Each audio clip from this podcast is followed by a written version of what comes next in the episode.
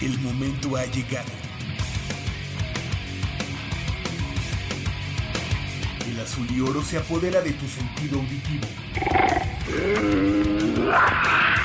Esto es Goya, Deportivo. Los 90 minutos del deporte de tu universidad. Arrancamos. Pumas EU busca revancha en Chihuahua y el pase a la final de la Liga Mayor de ONEFA. Este domingo el Estadio Olímpico Universitario cumple 64 años de su inauguración. Pumas viaja a Puebla para asegurar la clasificación a la liguilla de la Apertura 2016.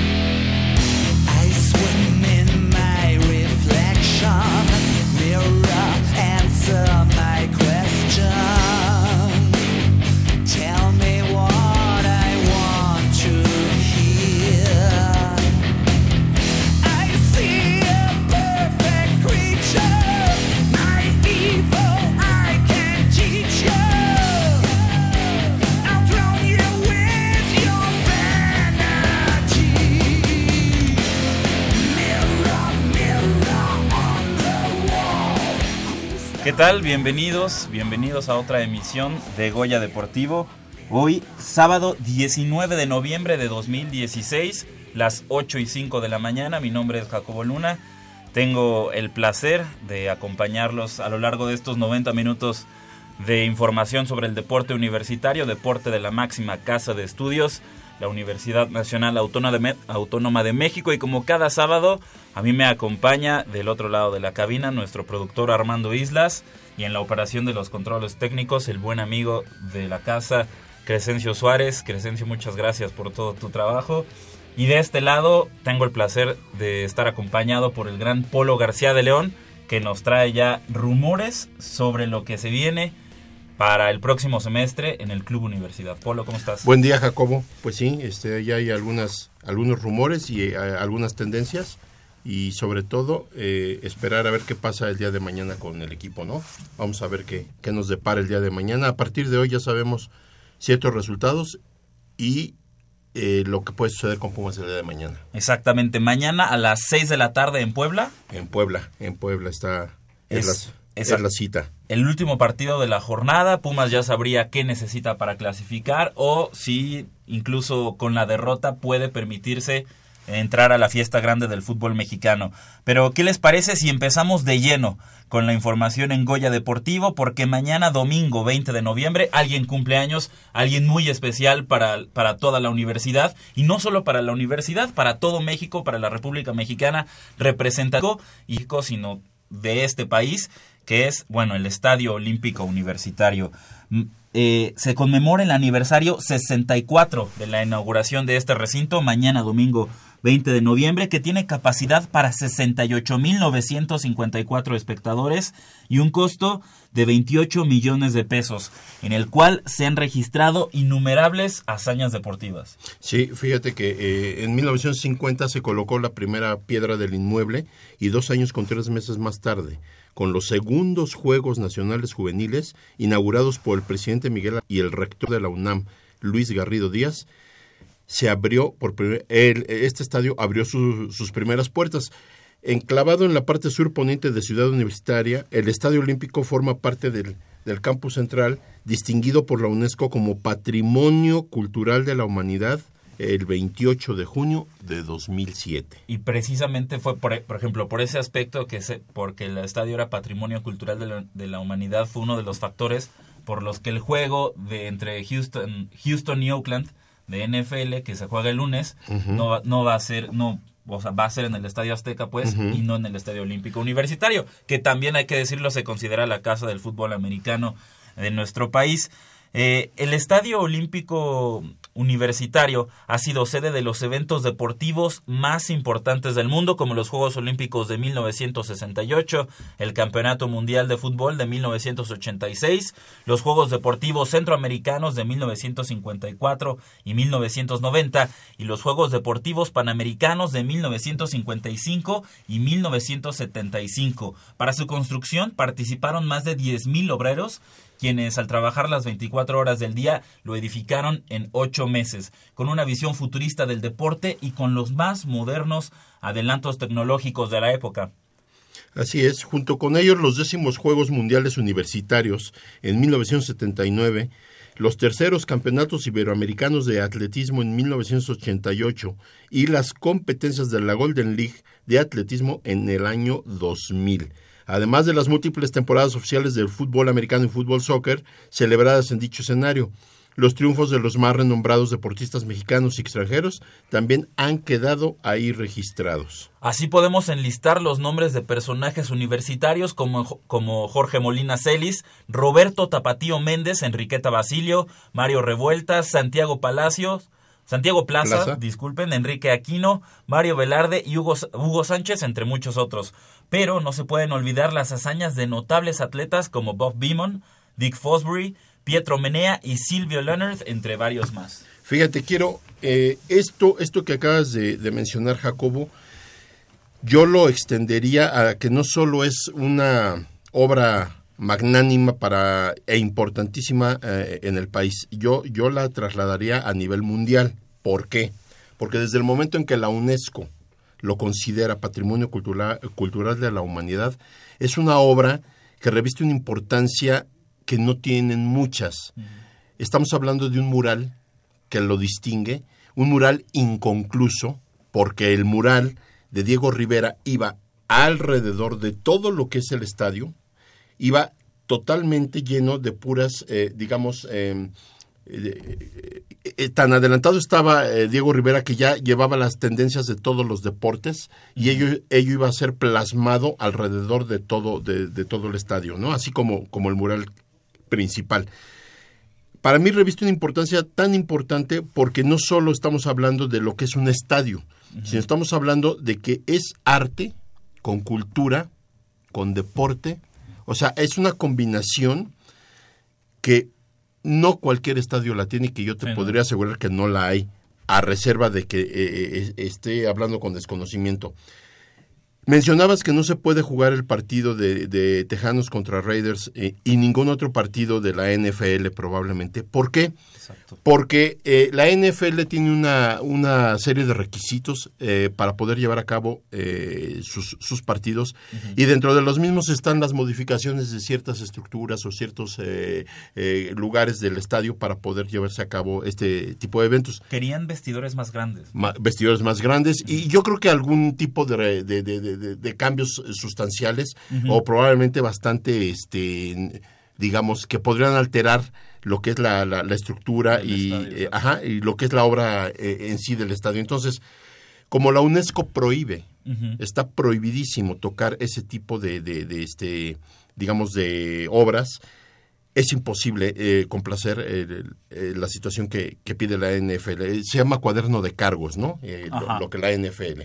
En este caso, el Estadio Azteca no, eh, no, no- no tenía ningún problema en hacerlo, puesto que el mismo estadio ya eh, había un proyecto de, de renovación. De hecho, antes ya había una especie como de eh, hacerle algo, hacerlo más moderno. El Estadio Azteca también ya quedó un poco rezagado.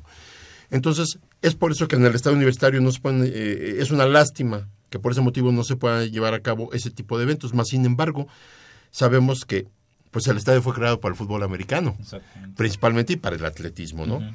Y en el atletismo, pues podemos hablar de, de mil cosas porque, eh, empezando, porque tuvimos unos Juegos Olímpicos, eh, de- fueron los que partieron, fue un parteaguas porque fueron los supuestamente los primeros de la era moderna y fueron, lucieron muchísimo, fue algo espectacular en aquella época.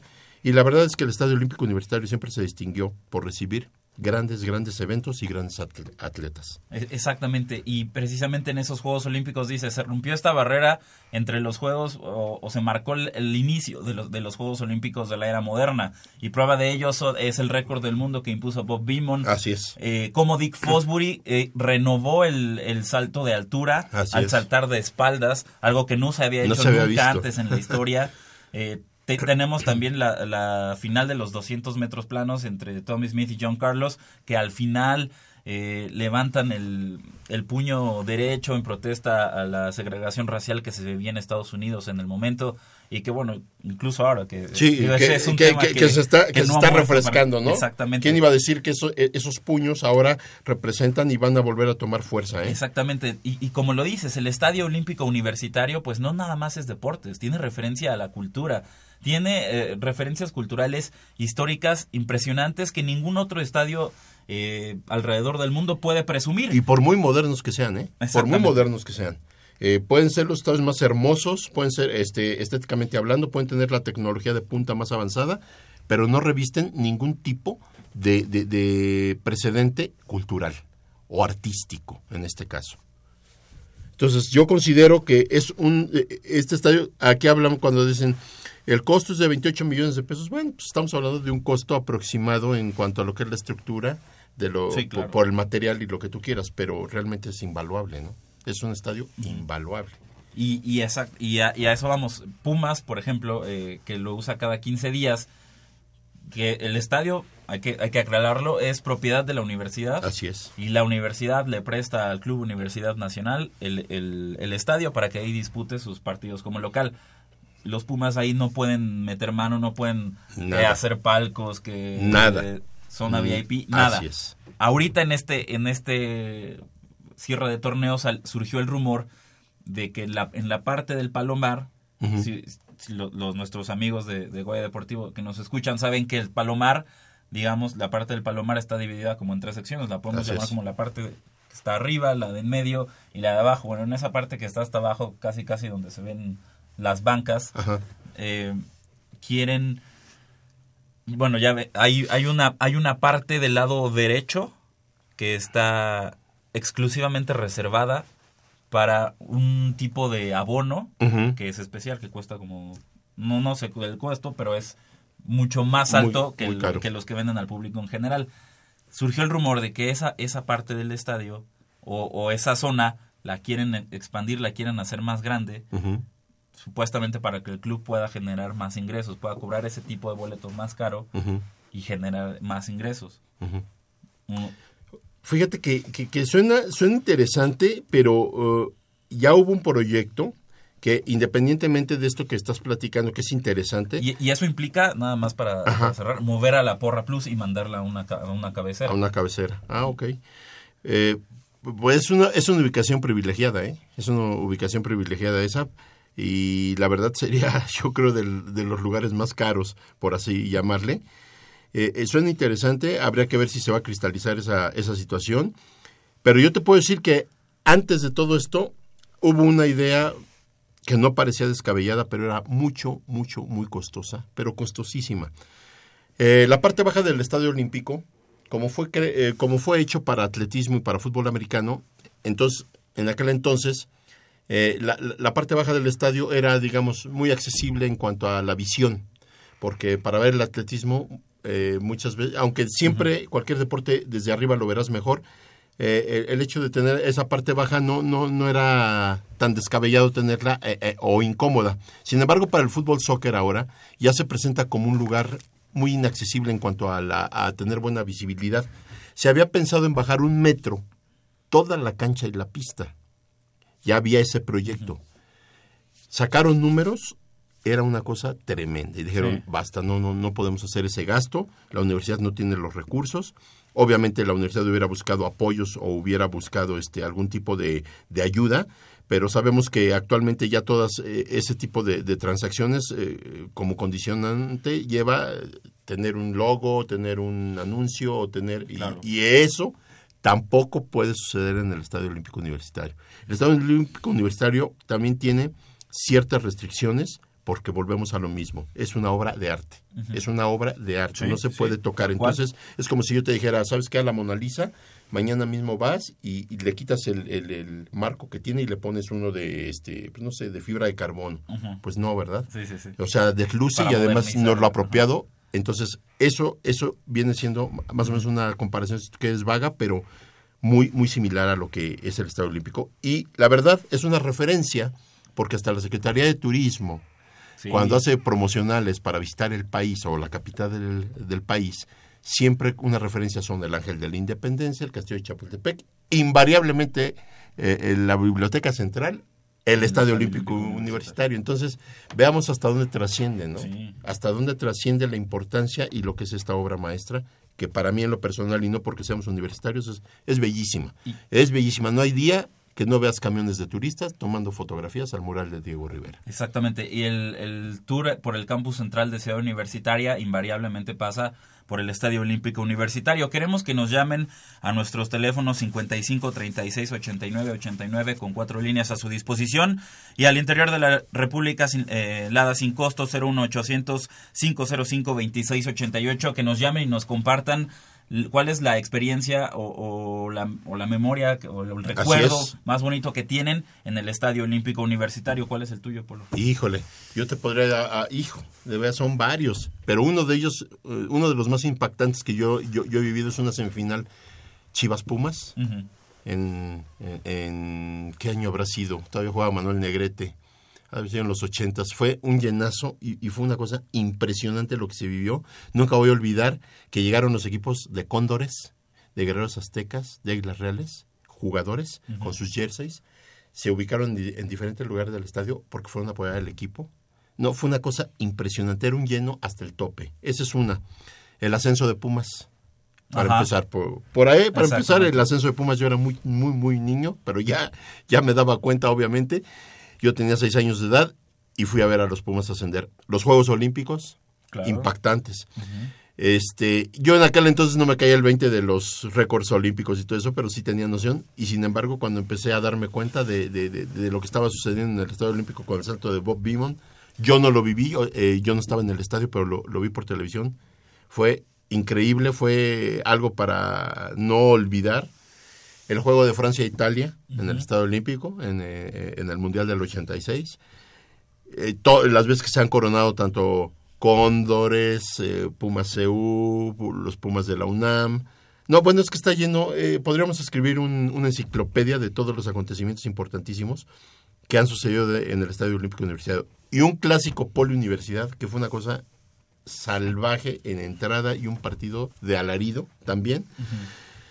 Es, eh, vamos, no, no puede pasar desapercibido. Siempre, yo creo que ha habido gente que forzosamente ya tuvo que haber vivido algo en ese estadio porque se han sucedido cosas increíbles, increíbles. Y te digo, ya no digamos, hablamos de los últimos campeonatos de, de nuestros Pumas, que han sido también este, espectaculares. Eh, han venido a jugar jugadores pues emblemáticos, ¿te acuerdas de Bernard Schuster? Digo, Sí, ya, ya de salida, ya, ya en el ocaso total de su carrera, un Luis García, que, que jugó también no hace muchos García, el años. español. El español, obviamente. Este, pues el nacimiento del mejor futbolista que ha habido de todos los tiempos en México, Hugo Sánchez. Exactamente. Ese tipo de acontecimientos, si nosotros le rascamos, tú mismo también te darás cuenta que has vivido cosas increíbles. ¿eh? Eh, ¿Estuviste en los últimos campeonatos de Pumas en 2011? Sí, claro, claro. ¿Y 2004? Claro, claro, el bicampeonato, todos, todos, todos, todos. Bueno, estuvimos hasta en la final con Atlante en Cancún, estuvimos en eh, cuando ganamos a Pachuca en Pachuca. Pues imagínate si hemos hecho el esfuerzo y hemos tenido la suerte de estar fuera, Claro. pues aquí no, no, aquí no podemos fallar, ¿no? Y me tocaron las épocas tristes, grises, eh, pues Sí. desalentadoras, o sea, Empezando por Joaquín del Olmo, Torres no, todavía antes te voy a platicar. Pumas hubo una época en que era un equipo de media tabla para abajo. Sí, claro. Entonces, yo iba con mis cuates al, al- al fútbol y quiero decirte que en un partido Cruz Azul Pumas un jueves por la noche, eh, iban unos amigos que le iban al Cruz Azul, nosotros éramos de Pumas. Nos vemos a la salida, cada quien se fue a su lado, porque antes la porra visitante se ponía del lado de Pebetero, que ahora es el- la que ocupa la Rebel.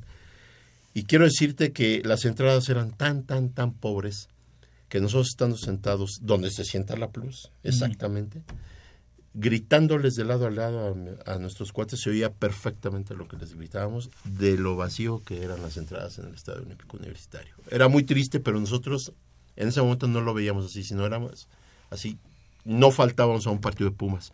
Y quiero decirte que sabes que gana Pumas al Cruz Azul y saliendo del estadio nuestros cuates del Cruz Azul venían bien enojados y luego ya casi nos agarramos entre nosotros mismos, entre amigos, amigos, amigos, casi nos agarramos que porque se enojó fulano porque le gritaste esto y que porque se porque si tú le gritabas al cuate de enfrente y te escuchaba, pues la gente que estaba a los alrededores cerca de ti se- le daba risa, ¿no? Lo que a veces gritabas.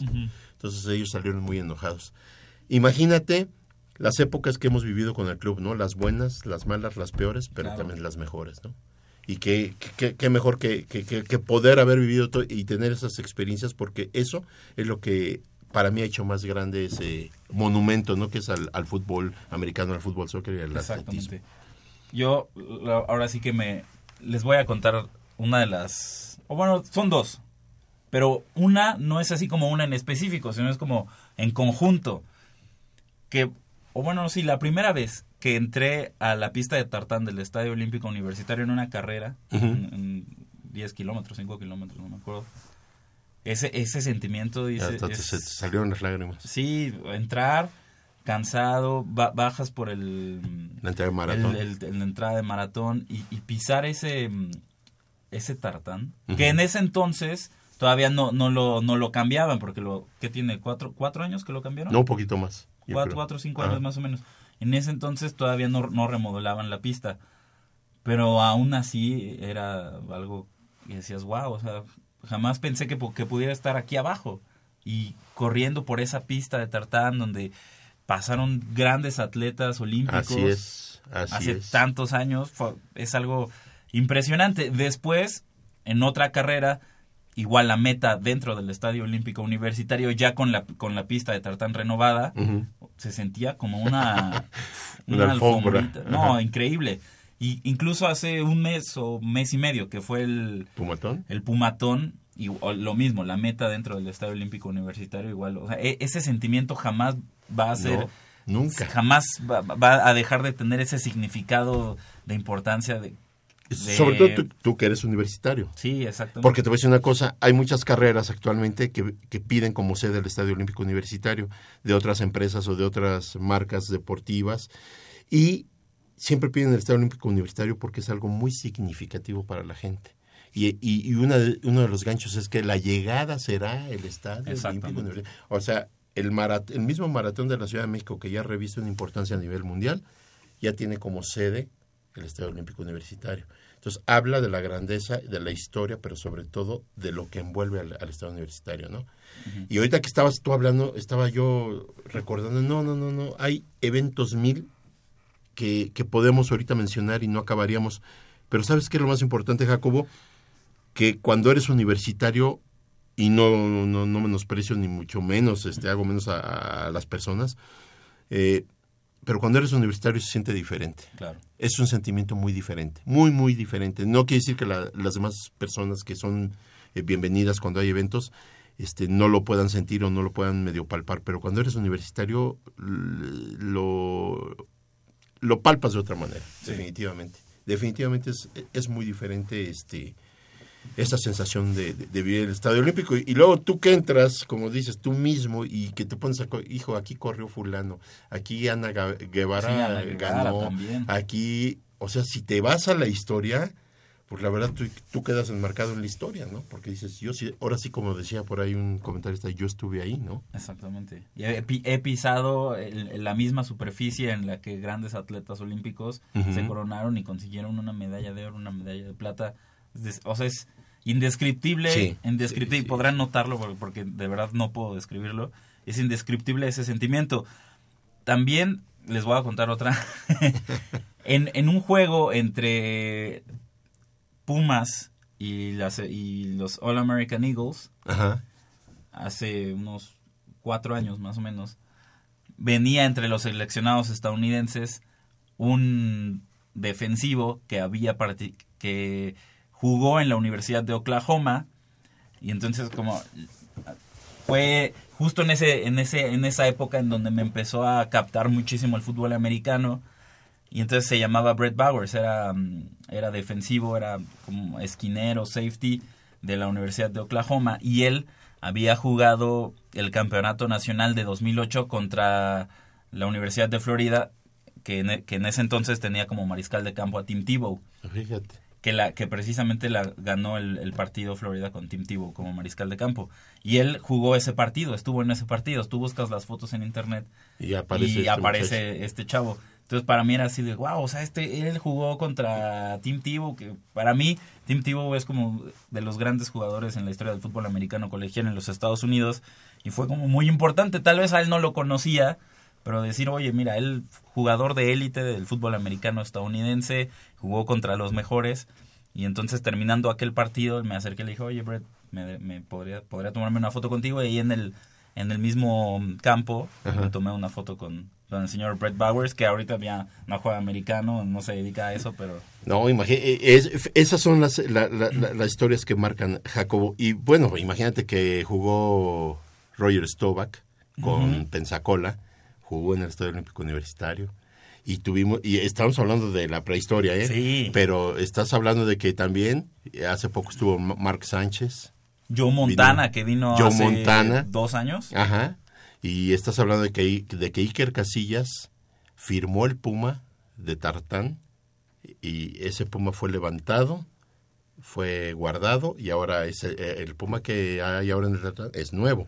Pero el, el anterior lo firmó Iker Casillas ¿Qué? en una visita que tuvo al Estadio Olímpico. después de, de- de- de ser campeón del mundo con la selección es. española, vino a, a una clínica impartida Sí. por, un, por un banco, ¿no? Ajá, ajá, ajá. Entonces imagínate todo lo... Bueno, no se imagina la gente, o sea, porque a lo mejor estamos desconectados y no es petulancia, pero esa historia muy pocos estadios la pueden tener. Sí. Sí han, en todos los estadios del mundo, yo creo que ha habido grandes atletas, grandes, aquí en México 70 el Estadio Azteca eh, recibió una playa de, de, de, de- cracks y de estrellas, y- interminable la lista, pero hasta ahí. U- El, el Estadio Olímpico Universitario todavía tiene una historia más rica en otro tipo de actividades, en otro tipo de deportes, ¿no? Entonces, por eso es, es muy grande la historia del mismo estadio. Y pues felicidades a nuestro estadio, a nuestro amado estadio. Que piedra por piedra este, lo amamos y sobre todo lo respetamos porque es, un, es una digna obra de, de, de- de Diego Rivera. Bueno, no de, no de él, ¿verdad? Él pues, nada más hizo el mural, pero eh, no, no recuerdo quién fue el, el ingeniero, el arquitecto. La verdad, eh, este, eh, diría una mentira.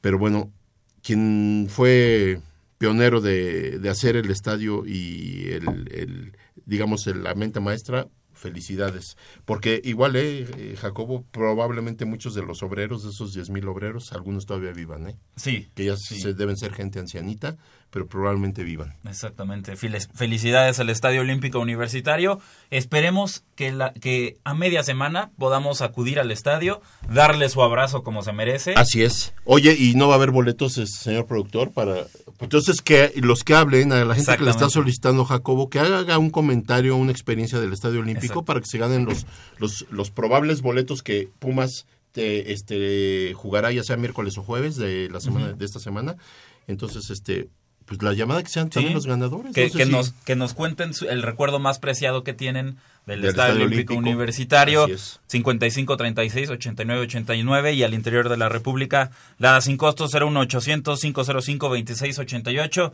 nosotros hacemos una pausa y regresamos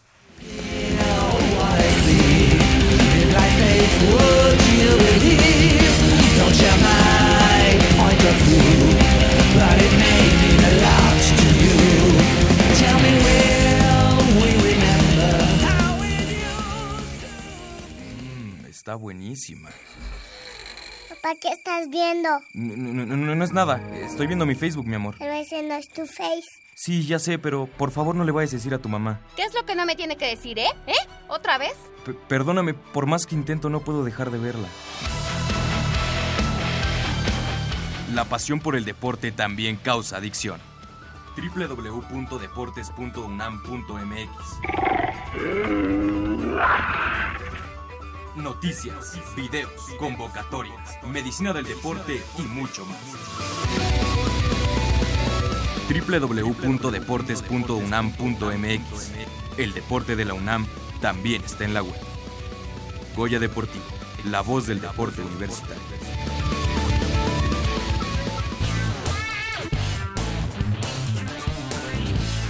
Fue el pasado 8 de octubre cuando las Águilas de la Watch visitaron el Estadio Olímpico Universitario y contra todos los pronósticos se llevaron el triunfo por 21 a 18, el cual fue el primero para la Autónoma de Chihuahua en toda su historia en feudo felino. Pero la oportunidad de cobrarse esa afrenta llega rápido para el cuadro del Pedregal, pues se enfrentará a las volátiles chihuahuenses en la semifinal de la Conferencia Verde de la temporada de Liga Mayor de ONEFA. Duelo pactado para hoy en el Estadio José Reyes Baeza de la capital del Estado Grande a las 19 horas, tiempo del centro del país. Desde que se midieron por primera ocasión en la temporada 2007, los del Pedregal dominan la serie histórica por 6 a 2, donde la victoria más amplia para los felinos fue en el 2014, en el Olímpico Universitario, por pizarra de 52-7. No obstante, los triunfos del equipo morado y negro han sido en los recientes dos enfrentamientos. El conjunto del Pedregal llega a este duelo con el ánimo a tope luego de superar los cuartos de final como visitantes ante los Lobos de la Universidad Autónoma de Coahuila por 35-7 en un duelo en el cual no eran favoritos debido a los altibajos mostrados durante la campaña regular. Sin embargo, los de Chihuahua no serán un rival sencillo, pues su ataque es uno de los más explosivos y prueba de ello fue lo hecho en el partido que enfrentaron a las Águilas Blancas del IPN, donde con cinco envíos de anotación de Randall Mendoza se impusieron 45-38. Sin duda, una dura prueba para la defensiva Puma que, como ha sido toda la campaña, buscará cargar al equipo y encaminarlo a su octava final consecutiva.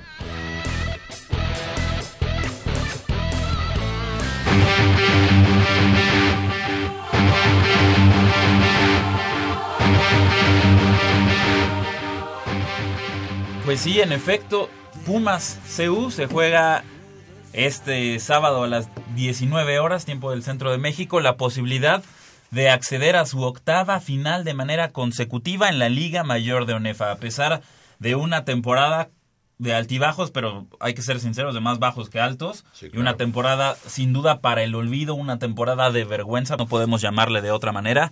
Pumas sigue en la contienda, sigue en la batalla y tiene la posibilidad de meterse a la final y pelear por el título. Aunque usted no lo crea, aunque parezca inverosímil, eh, sacado de una historia, no sé, De surreal, terror, de, de terror, de terror, eh, Puma CU tiene la posibilidad de, de pelear por el título y este sábado a las 7 horas, bueno, 19 horas, 7 de la noche, visita a los Lobos de la Universidad. Águilas. eh, a, la- a las Águilas de la Universidad Autónoma de Chihuahua. Que fíjate, Jacobo, de 2007 al año, al día de hoy, son ll- llevan ocho encuentros, de los cuales Pumas ha ganado seis y las Águilas han ganado dos. El problema estriba en que en el 2015 los dos últimos partidos los han, los han ganado las Águilas. Uno en su casa, en el 2015, allá en Chihuahua. Las Águilas vencen a los Pumas EU 33 a 24. Exacto. Y en este año, que nos tocó verlo tristemente, en nuestro estadio, vienen las Águilas a ganarnos a domicilio 21 a 18. O sea, los dos últimos marcadores han sido a favor de las Águilas, unas Águilas renovadas, unas Águilas que ya les veo yo la verdad como un, un- un equipo ya más en forma, un equipo ya más peligroso, un equipo que de seguir así pues va a ser otro, otra, otra piedra en el camino para Pumas CU porque los equipos del norte se han caracterizado por ser equipos muy fuertes, eh, equipos muy este, que han crecido más rápido que, que muchos de en otra zona. Y pues que ahorita con estas dos últimas derrotas de Pumas CU más la campaña eh, tan desastrosa que hemos tenido esta temporada, la verdad es que pinta para un partido muy difícil, para un partido en el que Pumas tendrá que salir no al 100, al 120, al 130% para poder, eh, eh, como visitante, vencer a las Águilas. Un equipo, insisto, muy fuerte, un equipo con mucha idea, un equipo con un fútbol muy agresivo. Lo vimos ahora este último partido que jugó en el Estadio Olímpico Universitario. Y la verdad es que Pumas tiene una misión muy importante. Eh, Probablemente no imposible, pero sí, sí, sí pinta un poco difícil eh, como para llegar a la final. Y no solo eso, obviamente nosotros deseamos y queremos que Pumas pase a la final, pero, oh sorpresa, pasando a la final tendremos que quedarnos por aquellos rumbos, porque la final sería en el estadio de los auténticos Tigres. ¿sí? Entonces, ahorita este panorama pues está bastante eh, lleno de piedras y vamos a ver cómo lo resuelve Pumas, que eh, a últimas fechas no ha podido convencer, bien lo decías y bien lo dijiste, son más bajas que altas. Exactamente. Y que Chihuahua te haya ganado en el Estadio Olímpico Universitario puede ser un arma de dos filos. Puede ser esa motivación extra que necesita el equipo, que necesita el staff de cocheo para decir, ustedes nos ganaron en, en nuestra casa, ahora nosotros les vamos a regresar el favor, pero se los regresamos, eh, digamos, doble. Sí. Lo- les ganamos en su casa, los pero los dejamos fuera, eh, de, de toda posibilidad por el título y nosotros avanzamos a la final. Ahora, lo que yo he repetido a lo largo de la temporada y lo dije con Pumas Zacatlán cuando se volvió a enfrentar a Tigres en, en postemporada después de que los barrió 72-0 me parece en temporada regular. Ya enfrentaste a este equipo, hablando de Pumas EU, ya enfrentaron a las Águilas de Chihuahua. Tienen videos sobre el rival, tienen eh, ya eh, seccionadas o, o, em, este di- eh, no ¿cuál, cuál es la palabra Estudiadas. estudiadas exactamente estudiadas eh, Eh, las jugadas que puede ocupar el que puede ocu- ocupar el rival lo tienes estudiado ya sabes qué te va a hacer sabes eh, por qué lado eh, de qué lado cojea sabes cuál es su fortaleza cuál es su debilidad no puedes permitirte otra derrota por más que estén jugando en casa que tengan eh, el apoyo de su afición, la ventaja de la localía, cualquier cosa, tú ya enfrentaste a ese rival. Sabes qué te va a ofrecer, sabes por dónde no, no, no es tan fuerte, sabes qué precisamente le hace daño y entonces por eso, si Pumas EU eh, se pone las pilas y estudian al rival y, ve- y ven el, el- los videos, su, su film, no sé cómo le quieran llamar, tiene, tiene grandes posibilidades para llevarse el triunfo. Pumas EU lo hizo, lo hizo el fin de semana anterior contra Coahuila. Fue, le ganó a Coahuila en un ambiente hostil, hay que decirlo, con mucho calor, un, un ambiente de verdad complicado, pero lo hizo y ganó. Ahora es prácticamente el mismo panorama. Tiene ya eh, esta ventaja de conocer al rival, que ahora, otra, otro de los, de los, asteris- de los asteriscos que vimos contra, mm, contra Chihuahua aquí en el Olímpico Universitario fue que la ofensiva de Pumas CU de plano no caminó. No caminó con José Miguel Chávez Mesa a la ofensiva, que fue quien se mantuvo gran parte de- del- del encuentro y no fue sino hasta faltando dos, tres minutos que el coach Otto Becerril decide darle entrada a, a- a Rafael Arenas, al segundo mariscal de campo. Que lo venía haciendo muy bien en juegos anteriores, la verdad. Exactamente, creo que aquí y como ha sido a lo largo de la temporada, la clave para Pumas es mover el balón a la ofensiva, es ser capaz de poder establecer su fortaleza, ya sea eh, ataque por vía terrestre o vía aérea, para así poder empezar a hacerle daño al rival. Pero a ver, Jacobo, te voy a hacer una pregunta. Ya, ya estudiaste a, a- las águilas. Ya sabes eh, cuáles son sus fortalezas y sus debilidades. Haces eh, los ajustes necesarios, pero yo te pregunto, ¿el plan de juego de Pumas Seúl realmente ha tenido una- alguna evolución? ¿El plan de juego de Pumas ha sido realmente convincente? ¿Ha sido, o tú lo has notado partido a partido, que hagan esas modificaciones que se necesitan hacer? Yo te lo pregunto porque yo he visto a Pumas Seúl algunos de los partidos que el plan de juego es prácticamente el mismo. Y como dicen, si tú siempre haces lo mismo, los resultados van a ser los mismos. Yo no le he visto a Pumas variantes. Yo no le he visto a, a- a Pumas cambios sustanciales. El, el- los- los- el único cambio, digamos, que podría ser sustancial es el de los corebacks, porque han participado ya los tres corebacks. Sin embargo, con el que mejor yo los he visto es con el chico este Arenas, es con el que mejor he visto a Pumas, lo he visto más dinámico, más rápido, este muchacho es de una agilidad tremenda y de un pensamiento de facto. A mí se me hace muy, muy, muy versátil este chico, a diferencia de Chávez Mes. Yo, pero yo te pregunto, ¿el plan de juego de Pumas realmente está como para pensar que, que- que pudiéramos ver algo nuevo o algo sorpresivo? Pues es- esa también es, es, es otra cuestión. No ha mostrado exactamente, no ha mostrado variedad en la selección de jugadas el staff de cocheo. Se ha visto por eh, a lo largo de la temporada operar a Pumas EU de la misma manera. Intentos por tierra, eh, sin mucho sin mucho fruto y, y pases, pero son pases cortos. Por ejemplo, mucho se habla en la NFL de la efectividad de un mariscal de campo y de su rating como quarterback, pero hay que evaluar realmente cómo han sido esos envíos y aquí también y se puede aplicar en Liga Mayor. Tú, tú, por ejemplo, tienes, por ejemplo, a Dak, a Dak Prescott, el, el quarterback de, de Dallas, que todo el mundo está maravillado con él, pero hay que, pero hay que ver, por ejemplo, cuántos envíos de más de 20 yardas tiene Dak Prescott en la temporada.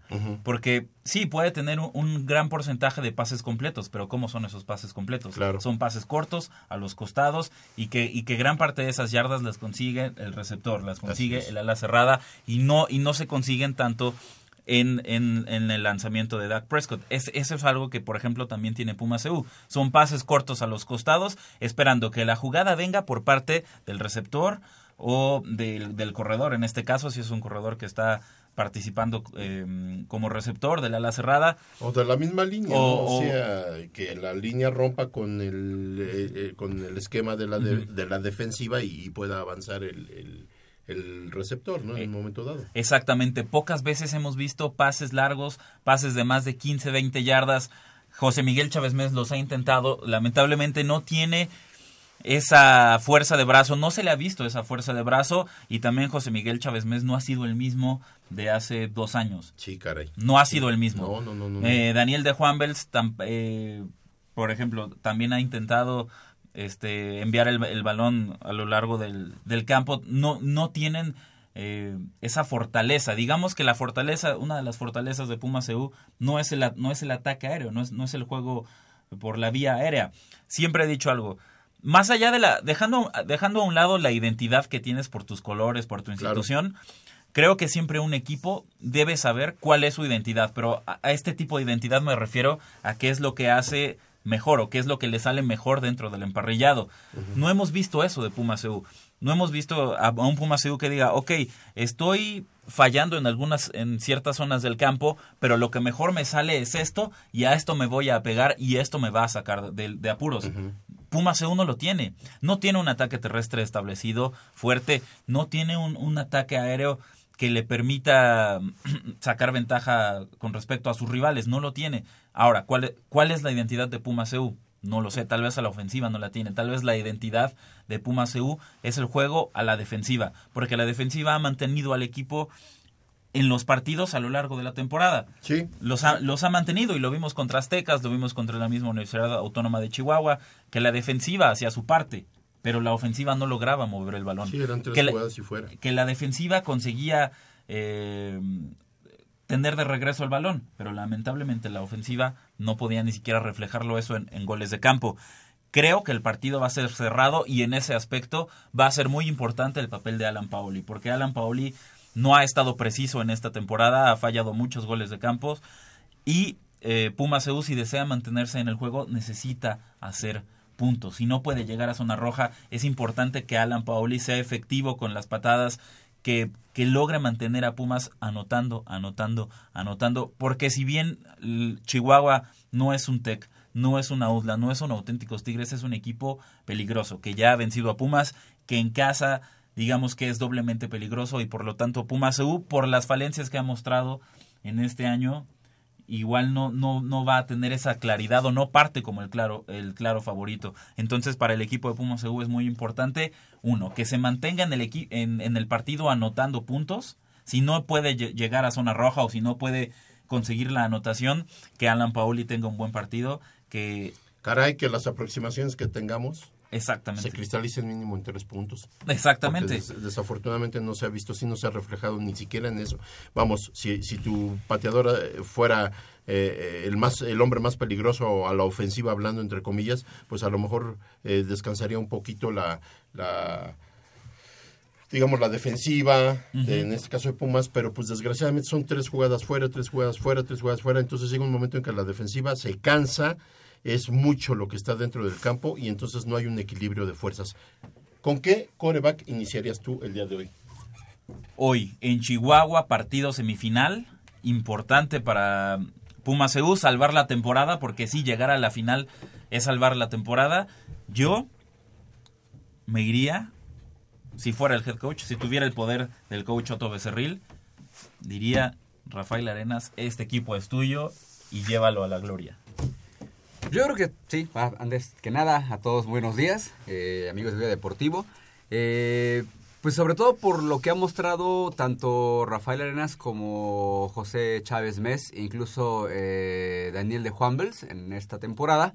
Creo que el que se ha acomodado mejor a las exigencias que requiere cada partido es Rafael Arenas, que hay que decir y, y reconocer que en esa posición es la que no tiene tantas no tiene tanto brillo como en otras ocasiones pero sí creo que Rafael Arenas ha tenido mejores mejores partidos ha entendido mejor lo que se necesita en cada en cada juego disputado. Y yo también me iría en eh, pues lo que está eh, me iría con, con Rafael Arenas en los controles aunque también tengo que destacar que la línea defensiva la defensiva de Pumas es la que ha estado cargando con el equipo en toda la temporada. Y yo creo que, pues así como al estilo de los Broncos de Denver, pues eso puede ser clave para, para poder pensar en que se puede ganar hoy y probablemente, bueno, si se gana este, este día ya en, en Chihuahua, pues ir a, eh, a, Monterrey por un posible eh, pues campeonato que ya haría que le haría, haría que se quitara pues em, presión, digamos. Digo, la, la mancha la mancha en la temporada Sí, no. no. se va a quitar. ¿no? Evidentemente, es, evidentemente. Es indeleble ya. Porque perdiste después de años de espera de volver a enfrentar a equipos de Conadeip en temporada regular. Y, y, y por, por estos ocho años que vivió Pumas EU con Raúl Rivera al frente, es. se esperaba muchísimo más en la temporada. Y entonces ya no puedes borrar esta, la, la mancha que te dejó la derrota contra el TEC, la derrota contra Aztecas, la derrota contra Águilas Blancas, incluso la misma derrota contra Chihuahua en casa. Claro. Son, fueron derrotas muy dolorosas tanto para el equipo como para la afición.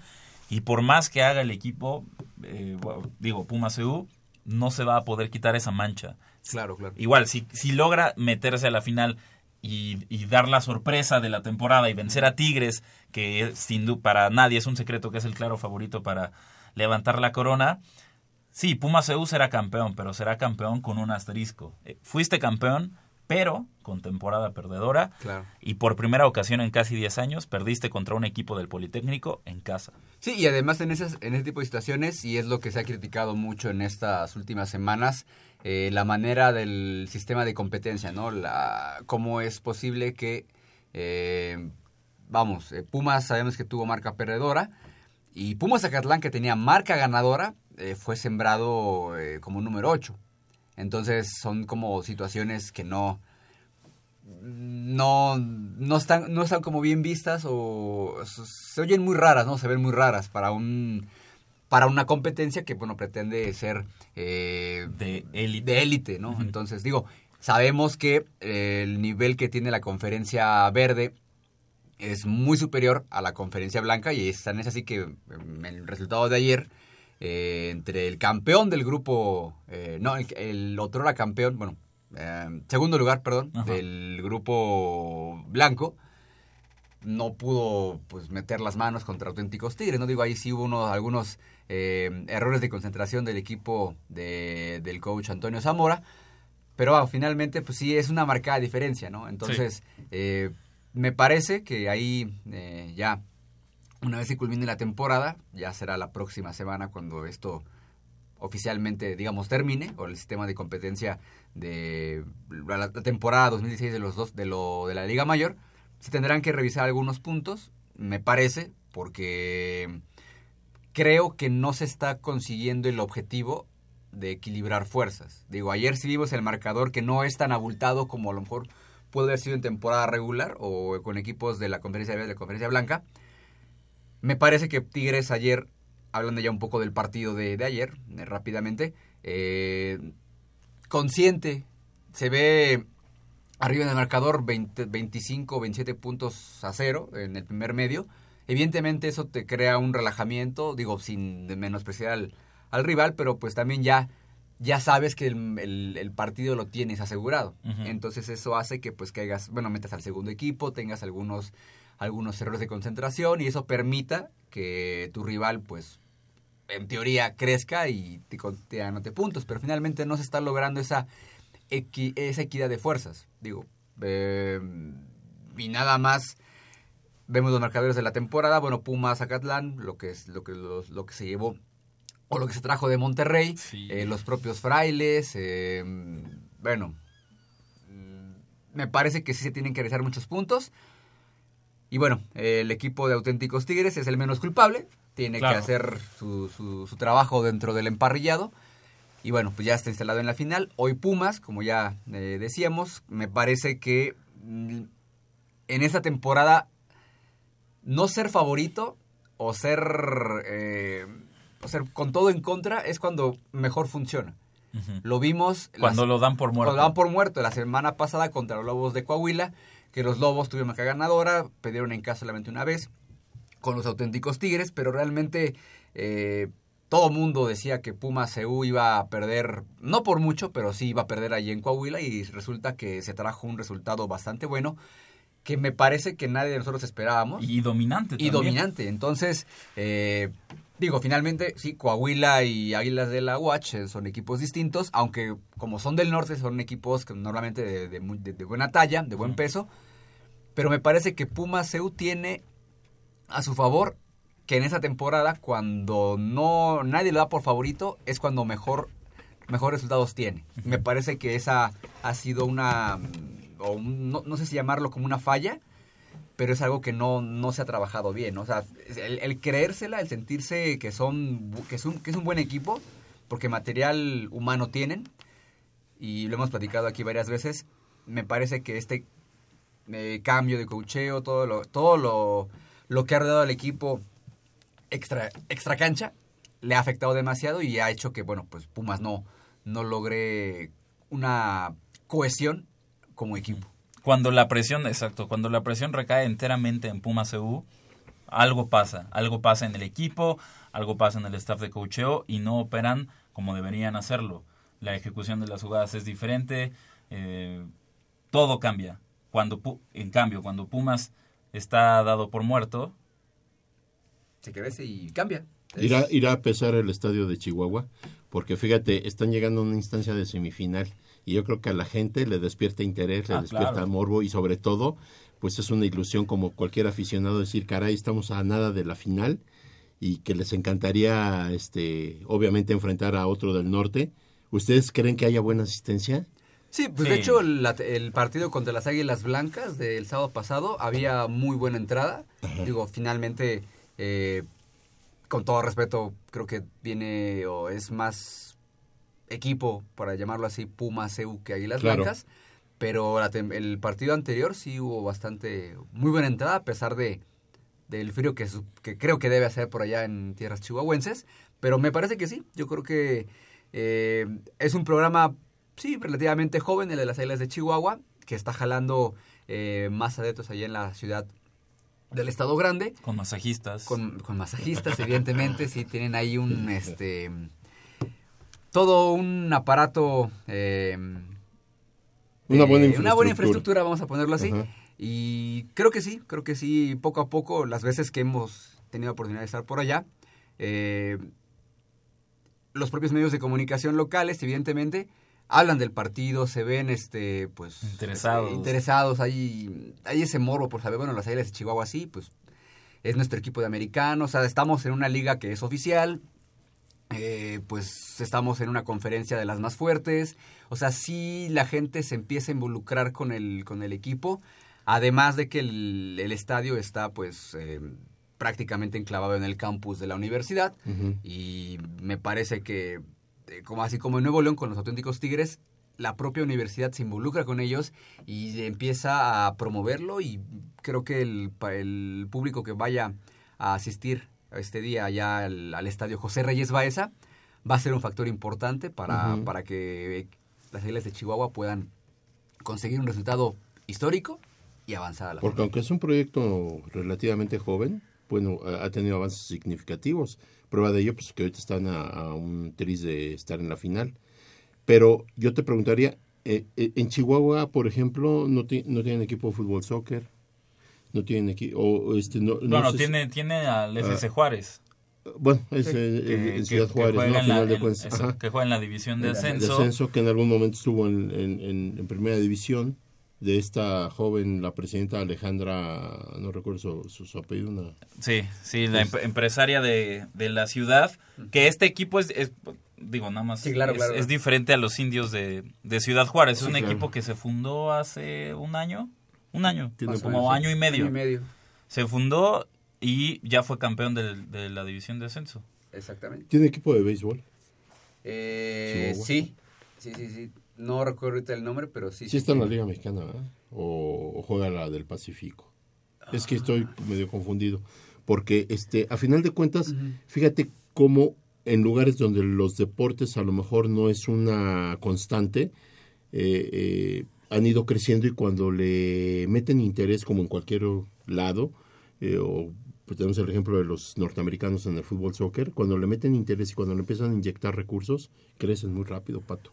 Este, es. este, este proyecto de los, las águilas de Chihuahua, este, la verdad, pues es muy nuevo comparado con muchos o viene a, a- a refrescar la, el- la cantidad de equipos y, y ya no vemos los mismos equipos de toda la vida, Claro. ya empieza a haber diferentes este, universidades o entidades. Es importante para el deporte mexicano, pero sobre todo crecen muy rápido. Así y es. nosotros, los Pumas, desgraciadamente ahorita estamos viviendo una época, digamos, como de mm, un retroceso. Yo lo siento un retroceso lo que ha sucedido con Pumas esta temporada sobre todo, porque no esperaba yo una baja tan tremenda de Pumas EU. No la esperaba yo tan, tan, tan drástica. Sí, sabemos que hay renovación de plantel, sabemos que hay renovación de cuerpo técnico, sí, pero no esperaba yo un- un- una, una, vamos, Declive, ¿no? un declive tan fuerte, ¿no? Eh, puede ser que en lo que se adapta el nuevo cocheo y los jugadores eh, pudieras tener así una medio incertidumbre, pero aquí de plano ha sido de menos, de menos, de menos, de repente una alta por ahí, pero otra vez vas para abajo y los juegos claves son los que no se han podido ganar. Exactamente. Sí, me parece que ahí eh, lo que decíamos, tiene que haber mucho, eh, tiene que replantearse muchas cosas el equipo de Pumas CU, el staff de coacheo que encabeza Otto Becerril. Hay que decirlo, no es un- no es 100% seguro, pero puede ser que no que no continúe, Ah, puede le, ser que no continúe. le falta personalidad, Mm, le falta algo, le falta este... Yo creo que los eh, el, el staff de coacheo me parece que, bueno, evidentemente el único cambio que hubo fue en la cabeza, ¿no? Fue ya no está Raúl Rivera, ahora está Otto Becerril. Me parece que Otto Becerril, eh, a pesar de, bueno, lo conozco cuando era jugador, desde que era jugador, ha sido coach de categorías eh, intermedias e infantiles. Me parece que es un tipo que tiene buenos conceptos del fútbol americano. Quizá su personalidad no es tan, tan explosiva o tan, eh, vamos, que llame la atención como la que, la que tuvo o la que tiene Raúl Rivera o la que en su momento también tuvo eh, el coach Arturo Alonso. Me parece que es de, de otro corte, otro estilo. Y eso a lo mejor, eso a lo mejor hace que pues haya una cierta, eh, pues como incertidumbre. Bueno, es que no sé Em, Se ve muy buena gente. exacto, vamos a ponerlo así. Y a lo mejor estos muchachos lo que necesitan o lo que les gusta es que haya una gente que les hable, pero con mano dura. Exactamente. Pero extremadamente dura. Sí. ¿Será Igual- eso? Igual, sí, porque igual es, es muy diferente ser head coach a ser un coordinador ofensivo, un coordinador defensivo o un coach de posición. ¿Por qué? Porque cuando tienes un, un head coach, tú como coordinador reaccionas a lo que decida y a lo que haga tu head coach. Claro. Tú reaccionas ante ello. Y es por eso que, que si tienes un buen, head- un buen head coach y tú tienes, como dice Armando, buenos conceptos eh, del fútbol americano, sabes, sabes eh, mo- mover a tu, a tu, Sí, a tu, a, a a tu tu equipo. sector, Ajá. seas ofensivo o defensivo, pues puede ser, puede ser exitoso y puede ser un buen coordinador, pero es porque tú reaccionas a lo que manda el head coach. Otra cosa muy diferente es que tú seas el tipo que, que manda las jugadas, el tipo que decide, el, el tipo que tiene que tomar esa decisión Claro. en minutos o incluso menos, en segundos. Eso es muy diferente, el, el aspecto cambia. Entonces, por lo general siempre vemos, ah, es que él fue, él fue muy bueno como coordinador ofensivo y lo vamos a, por ejemplo, ¿no? Y lo vamos a subir a head coach. Pero ¿qué pasa? Se descuida la parte ofensiva porque el que era muy bueno como coordinador ofensivo, pues ahora tiene las tareas de un head coach. Ya no puede prestarle la- toda la misma atención a, a la A la ofensiva claro. pero en su papel como head coach pues no está respondiendo porque es muy diferente reaccionar que, que proponer o que ser el tipo que decide o, o el tipo que, que dice qué hacer. Claro, claro. Sí, me parece que es el, ha sido el, el problema de este de esta temporada de Pumaseu.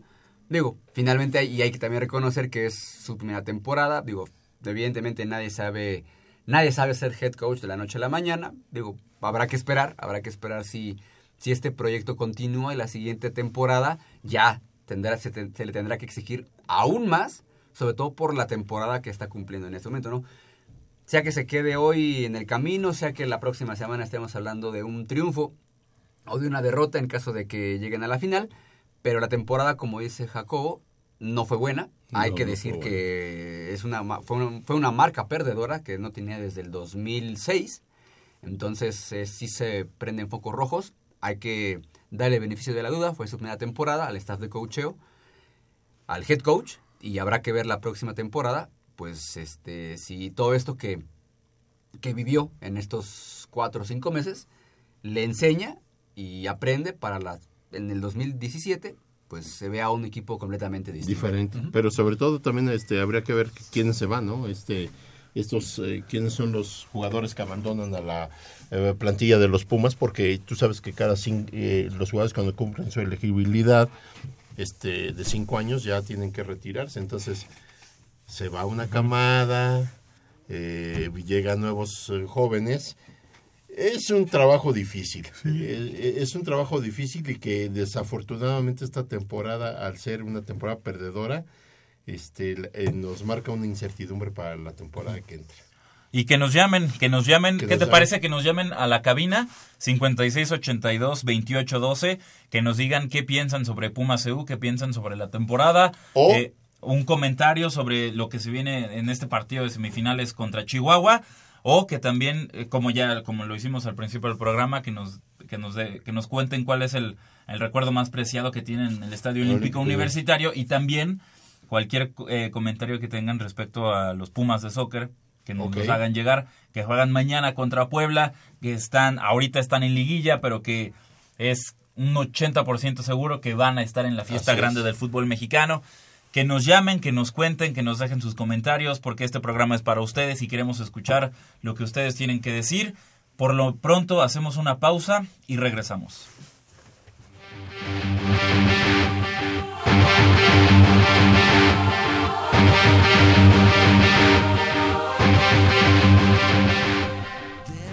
Filtrado por la banda. Hay un cambio de juego. El central pide el balón. Se lo dan, remata y esto es.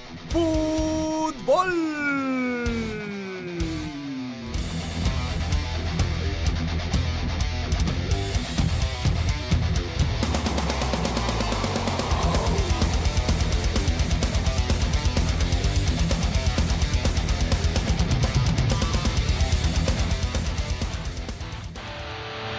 A pesar de la pausa en la Liga MX por la fecha FIFA, Pumas no ha dejado de trabajar un solo día, pues no quiere sorpresas de cara a la consecución del primero de los objetivos en este Apertura 2016, que es clasificar a liguilla.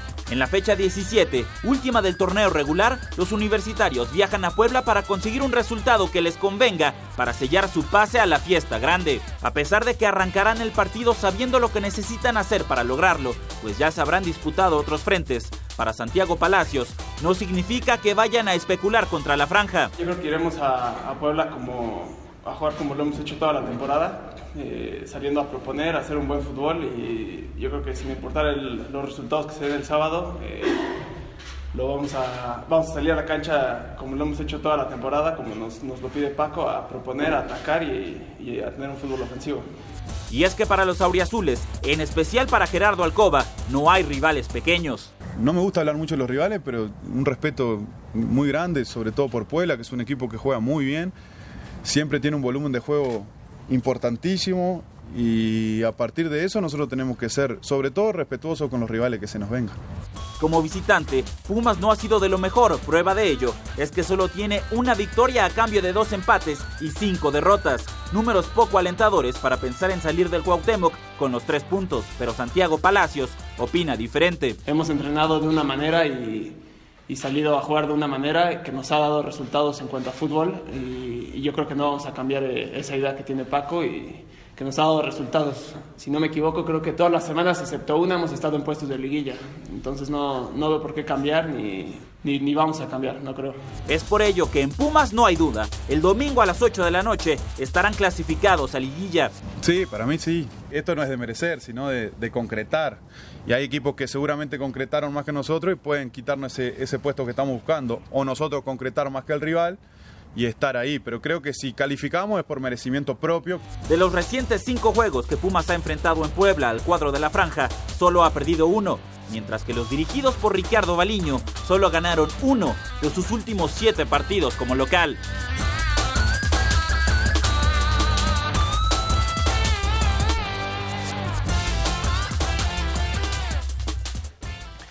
Pues ahí está, Pumas visita a Puebla mañana domingo a las 6 de la tarde con la consigna de ganar o ganar, pero igual podría Pumas llegar ya al partido sabiendo que está dentro de la fiesta grande, pero aquí en el corte comercial me decía Polo García de León, los Pumas pues no pueden especular, aún, aún ya estando clasificados tienen que salir a ganar porque es la obligación de este equipo. Es la obligación y es un partido que independientemente de que si todavía están jugando a la calificación o ya no se están jugando a la calificación, es un partido más que tienen que tomar con seriedad para ir consolidando todavía más el sistema de juego que se pretende implementar de aquí en adelante o que ya se ha venido implementando. Entonces, Pumas tiene en cierta forma que olvidarse, aunque es difícil, de los, de los posibles candidatos a, a quitarle el puesto este, y salir a jugar y a ga- ganar sus tres puntos. Esa es una ventaja, digamos, relativa en cuanto a que no, él no depende de nada. Solamente que se den las cosas hoy, ¿verdad? Pero si Pumas está consciente, de- sabe y, y- su cuestión ética y profesional es yo mañana eh, como equipo de los Pumas tengo que salir a ganar y vencer y convencer ante el pueblo. Y los juegos clave eh, de estos que se disputan este sábado, con los que se podría ya dar la clasificación de Pumas, ¿cuáles son, Polo? Pues mira, León, que tiene 23 puntos, o sea, un punto menos que nosotros, juega contra Cruz Azul aquí en México.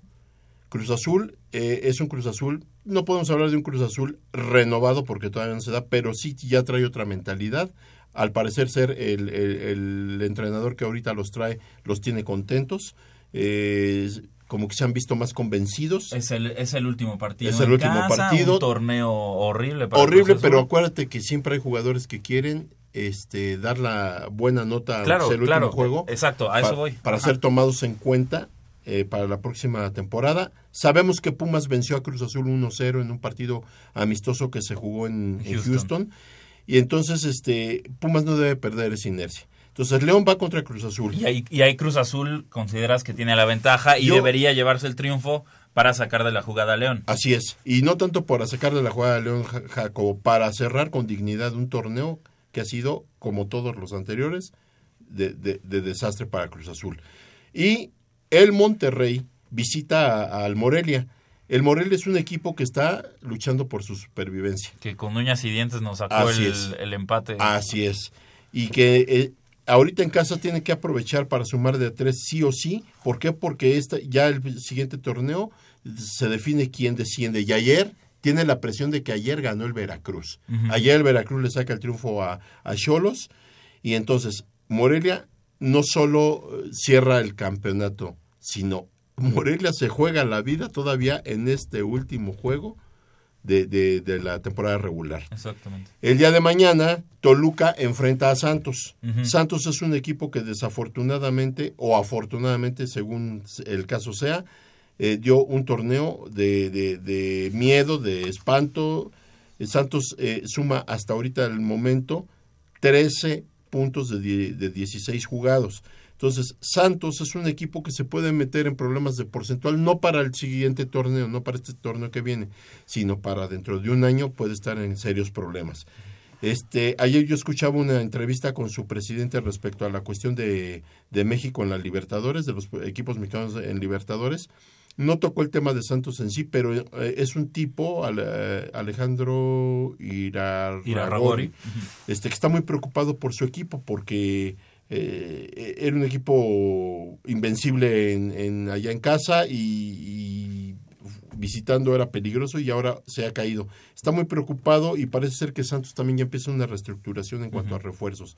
Entonces yo creo que los jugadores van a salir con todo, como te digo, como decimos, decíamos vulgarmente antes, para alcanzar ficha, ¿no? O sea, aunque sea en el último juego me voy a dar a notar para ver, para que no me corran o para que no me vendan, ¿no? Y ahora, si, si, se, si se dan estos resultados favorables para Pumas, si Cruz Azul le gana en el Estadio Azul este sábado a León, si, Mo- si Morelia logra sacarle el empate a Monterrey en casa, y si Santos le esos gana, dos- y si sí, con cualquiera de con esos dos de esos resultados, tres, ok. no, fíjate, con esos dos, Pumas estaría dentro, porque vamos a suponer, vamos a suponer, que no creo, que Pumas perdiera o empatara y Toluca ganara, lo único que va a pasar es que Toluca queda en séptimo lugar y Pumas desciende al octavo. Aquí los claves son León y Monterrey. ¿Por qué? Porque León tiene 23 puntos, un punto menos que nosotros. Monterrey tiene dos, este, dos puntos menos que nosotros. Llegaría a 25. Aquí los resultados del día de hoy son, son un factor muy importante, muy, muy importante.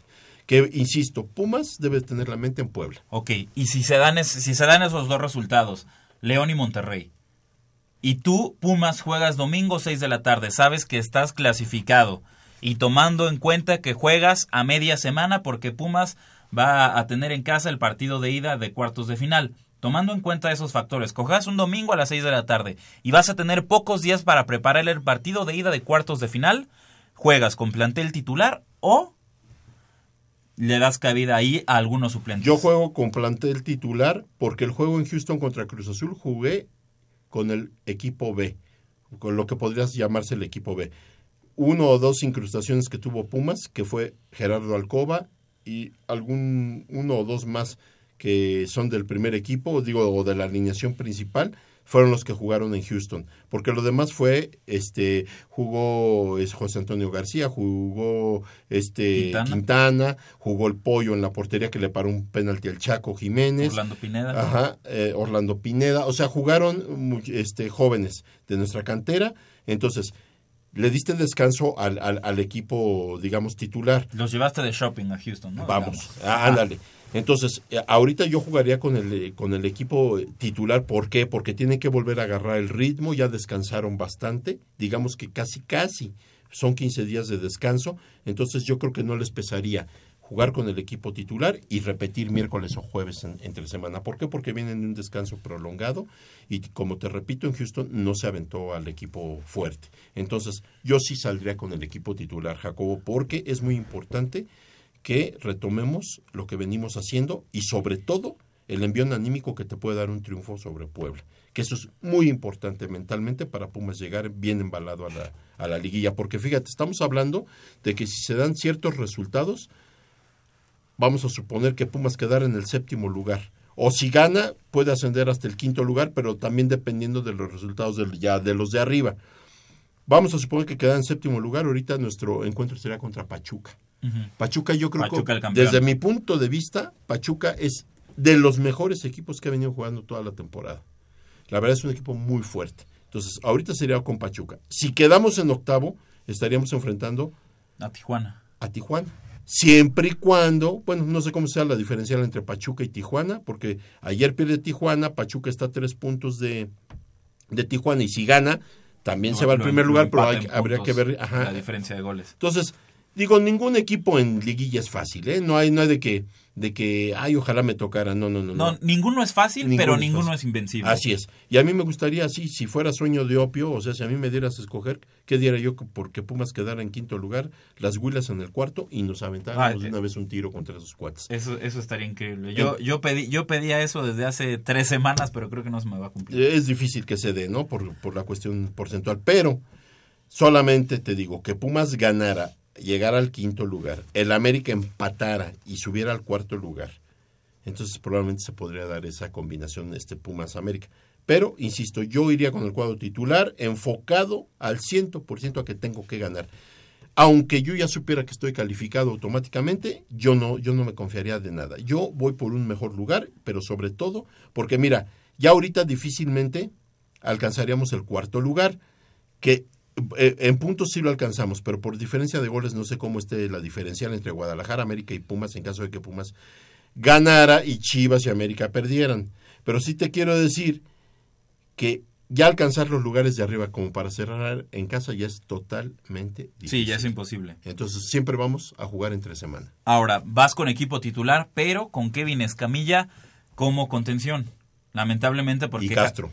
Y Alejandro Castro. Ya están definidos. ¿Ya están definidos? Alejandro Castro y Kevin Escamilla suplen a Javier Cortés y al Abraham González, Abraham eh, González. no juega porque está expulsado. Así es. Empezaron los rumores de que Javier Cortés está lesionado y se perdería ya lo que resta del torneo, que Pues- sería est- esta jornada, esta última jornada, y la liguilla, dependiendo de qué tan lejos llegue Pumas. Eh, dicen que si Pumas pasara, pasara a los cuartos, si pasara a las semifinales, probablemente Javier Cortés este, estaría en semifinal, y ya otra vez con, con los Pumas. Fíjate cómo nos ha pesado ahora ja- la ausencia de Javier Cortés. Más sin embargo, el equipo ha venido de menos a más. Este, yo creo que son confiables los jugadores que lo pueden suplir.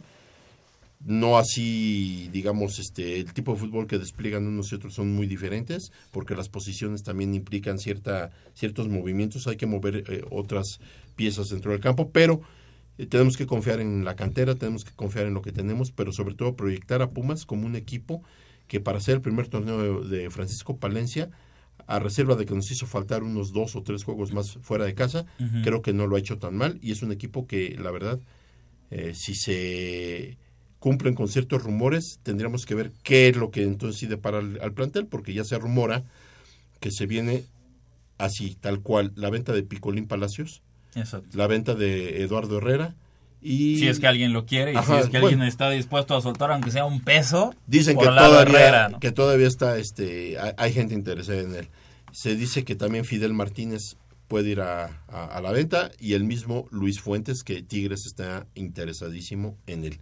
Entonces, este, pues ahí también tendríamos que ver si esto se diera en un momento determinado, qué es lo que va a hacer Pumas, porque la cantera sí, sí podemos promover a gente de la cantera, pero tenemos que tener en mente también que Pumas tendría que ser una vez más este un referente de que se están haciendo las cosas como debe ser. Se habla de un portero sudamericano para sustituir al Picolín, eh, seleccionado nacional De de 28 28, años de edad. No se sabe el nombre, no se sabe la nacionalidad, pero bueno, son rumores, solamente rumores. Yo creo que Alejandro Palacios en este momento está haciendo un muy buen papel. Y en su defecto, el Pollo Saldívar a mí me parece un excelente arquero. Yo creo que si, si se fuera Picolín, yo sí le daría la titularidad al, al Pollo. Si ¿Por se va el picolín. Si se va el Picolín. ¿Por qué? Porque el Pollo ha, ha mostrado este eh, maneras, ha- ha demostrado, este, digamos, eh, que ya trae un dejo de experiencia, aunque todavía le faltaría madurar ciertas cosas, pero como siempre, este Jacobo, hay un momento en el que te tienen que dar la confianza y en la que tienes que este, debutar. Y que, y que Alfredo Saldívar tuvo la confianza del club. eh, se la dio Memo Vázquez cuando Picolín se ausentó todo un torneo por un, por un problema de salud. Así es. Alfredo Saldívar lo hizo muy bien y que incluso empezaba esta polémica de cuan- cuando, Cuando ya cuando regresaba Picolín, que, que ya estaba sano, que ya se, se había incorporado a los entrenamientos con el resto del equipo, se- em- empezó la polémica. ¿A quién pones? ¿A Picolín por su jerarquía o mantienes a Alfredo Saldívar porque lo está haciendo bastante bien? bien. Memo Vázquez en su momento optó por Picolín, por su jerarquía, por lo que, por lo que representa para este equipo y el Picolín ha cumplido. Hemos visto una, una evolución en el Picolín Tremenda. tremenda en el último año. Desde, desde la apertura 2015, que fue el torneo cuando llegamos, Llegamos a la a la final, final. contra Tigres, desde ese torneo para acá, un año exactamente, Picolín ha evolucionado enormemente como, como portero, como futbolista. ¿Qué hemos visto de Picolín? ¿Sabe?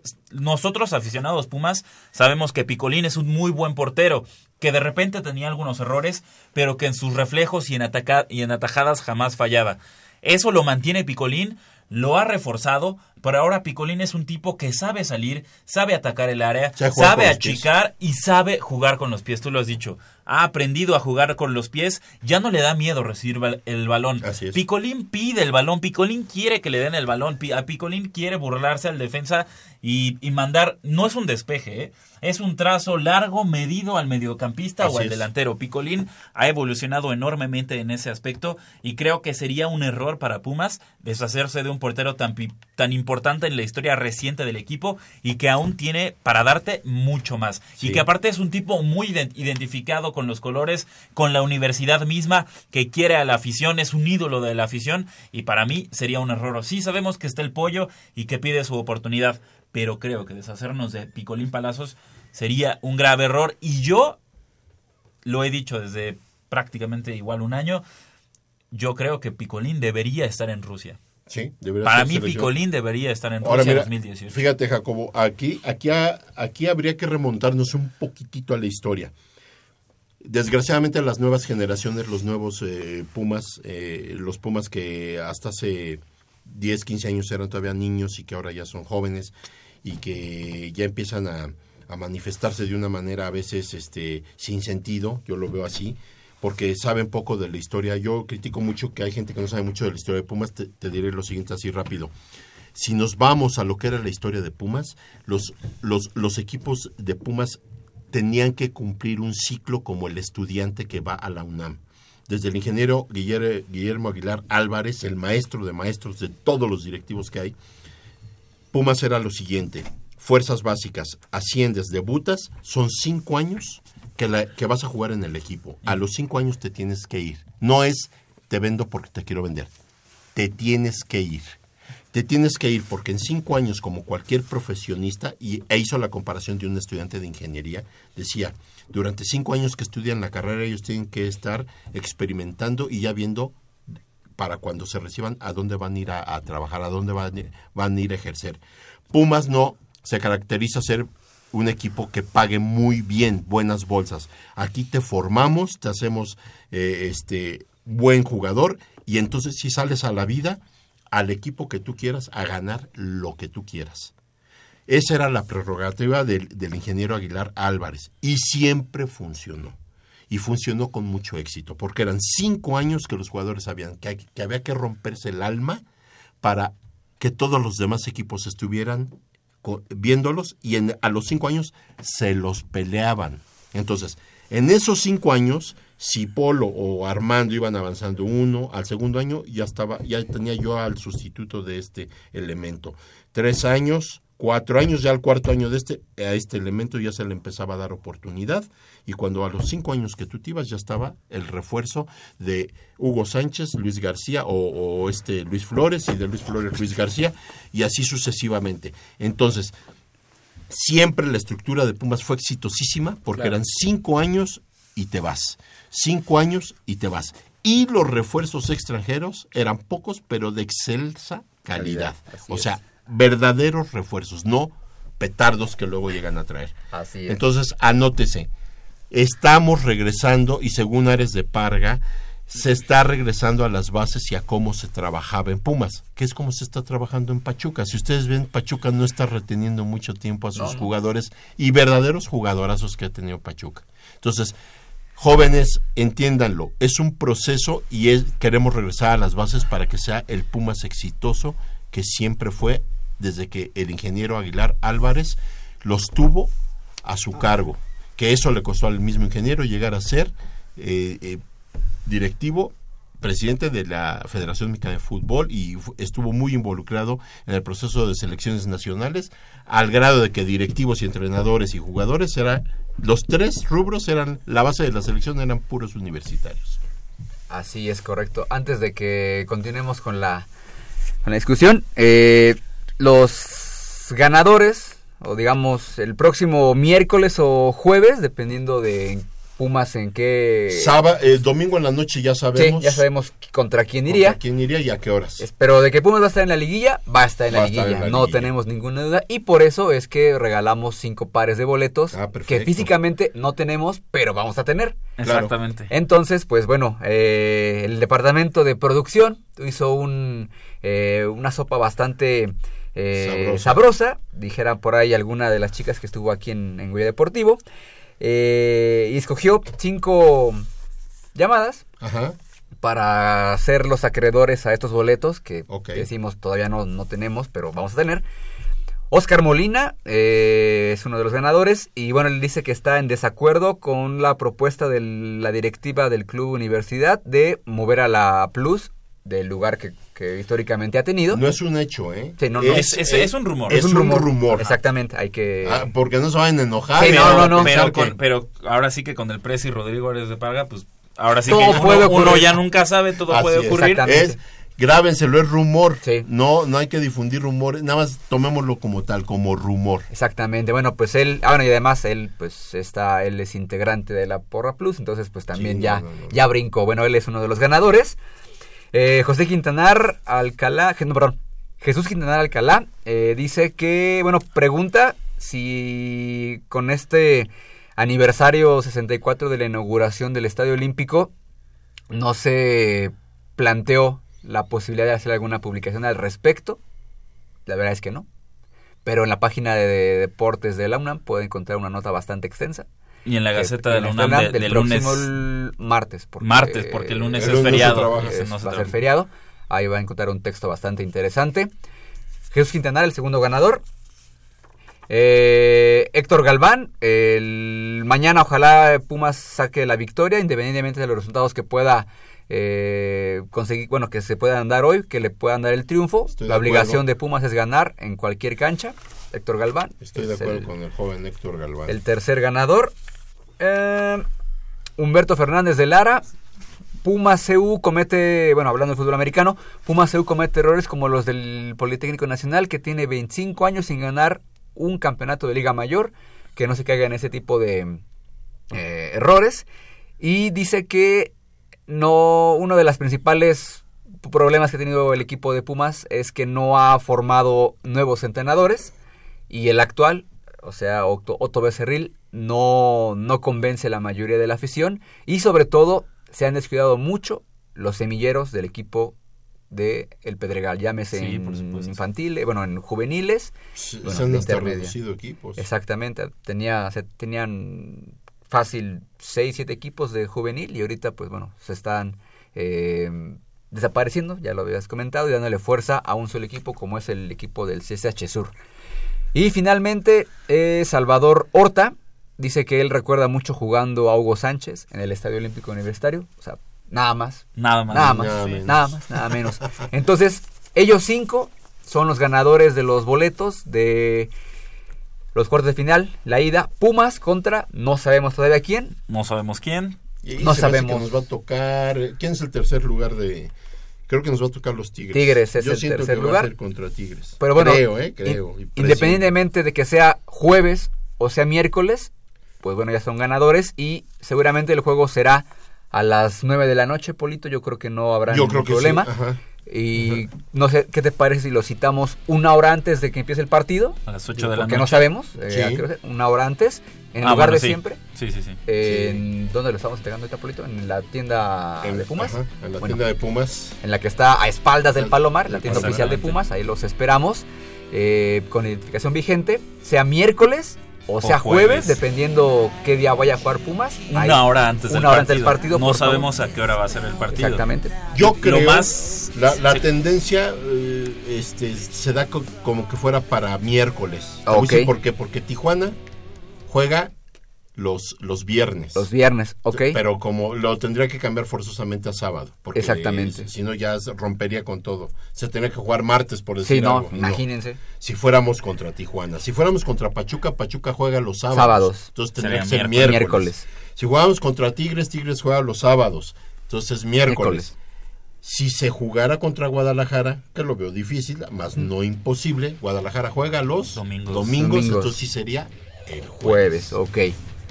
Entonces ahí para que tomen sus precauciones. Pero sí hay que estar atentos el domingo en la, en la tarde, noche, que ya se esté- más bien en la noche que ya estén los resultados. Así es. Este, ya eh, la gente que se ponga abusada y, y dependiendo del día, ese día, sea miércoles o jueves, a la hora que estás. Una hora antes del partido, repetimos los ganadores rápidamente. Salvador Horta, Humberto Fernández de Lara, Héctor Galván, Jesús Quintanar Alcalá y Oscar, perdón, Oscar Molina. Perfecto. Bueno, pues hemos llegado al, al final de Goya Deportivo este sábado 19 de noviembre. Les agradezco el favor de su atención. También agradezco a mi compañero y amigo Polo García de León. No, hombre, al contrario, un honor. Jacobo y a nuestro buen amigo Javier Chávez, si preguntan por él, se tomó unos días para descansar. Ya se lo merece. Armando Islas, muchas gracias. Gracias Jacob, gracias Polito, gracias Crescencio. Ah, y antes de, que, de partir, nos pregunta Luis Silva que si sabemos de qué equipo proviene Santiago Palacios o de qué equipo llegó para Pumas. Es de un equipo holandés, Holandés. de segunda división, pero la verdad no estoy yo muy... muy este, El próximo sábado se lo decimos, Se lo y hasta decimos. le damos biografía del señor Santiago, bueno, de joven Santiago Palacios. Exacto, mi nombre es Jacobo Luna, muchas gracias por acompañarnos, los es- esperamos el próximo sábado en otra emisión de Goya Deportivo. Muchas gracias y hasta la próxima.